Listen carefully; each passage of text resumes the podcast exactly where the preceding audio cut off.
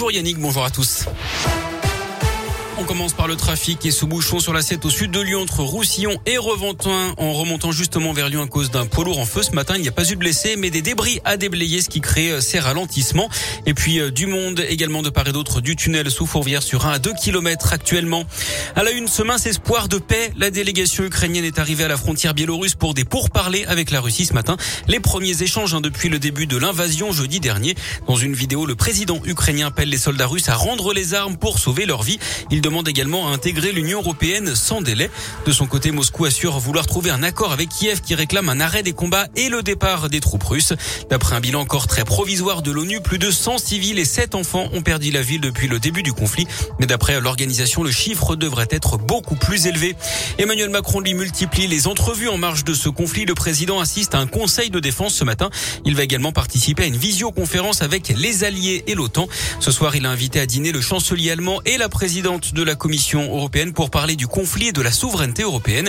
L'Union européenne qui a d'ailleurs décidé de financer hier l'achat et la livraison d'armes à l'Ukraine pour 450 millions d'euros. Sur le plan humanitaire, la France annonce avoir envoyé 33 tonnes d'aide à la frontière entre la Pologne et l'Ukraine, des tentes, des médicaments et de la nourriture.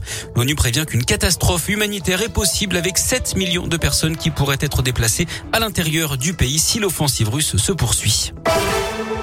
L'actu, c'est aussi l'allègement du protocole sanitaire à partir d'aujourd'hui avec la fin du masque dans les cours de récréation, mais aussi là où le passe vaccinal est exigé. Les musées, les cinémas, les restaurants, les salles de sport, il faut le garder en revanche dans les transports. Un seul autotest est désormais nécessaire également. Agi plus 2 si on est cas contact et vacciné. Il va devoir dévoiler son jeu. Emmanuel Macron devrait débuter sa campagne pour la présidentielle cette semaine malgré la crise en Ukraine. Il a en tout cas jusqu'à vendredi hein, pour se lancer dans la course. C'est la date limite de dépôt des 500 parrainages. C'est aussi la date butoir pour s'inscrire sur les listes électorales en mairie. Enfin, ce sera uniquement jusqu'à mercredi si vous voulez le faire en ligne. L'actu sport à Lyon, c'est du tennis avec l'Open 6e sens métropole de Lyon avec les premiers échanges ce matin sur euh, les cours du Palais des Sports de Gerland. Deux Françaises sont en lice. Hein. Aujourd'hui, Alizé Cornet et la jeune lyonnaise Elsa Jacquemot à 18 ans. Puisqu'on parle tennis, retenez cette première depuis 2004. Le russe Daniil Medvedev devient numéro un mondial aujourd'hui. C'est la première fois que cette place n'est pas occupée par un membre du Big Four. Federer, Nadal, Djokovic et Murray depuis 6601 jours.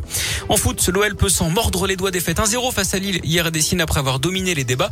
Un but a été refusé de manière assez litigieuse à Pacas Paqueta. L'arbitre l'a d'abord validé avant de revenir sur sa décision en visionnant le ralenti. Jean-Michel Aulas demande des explications. Et puis une bonne nouvelle pour les fans de musique. Sting sera en concert dans la région. Le chanteur britannique fera escale le 3 avril prochain. Ce sera au Zénith de Saint-Etienne. Les billets seront en vente à partir de jeudi. Ah ben merci.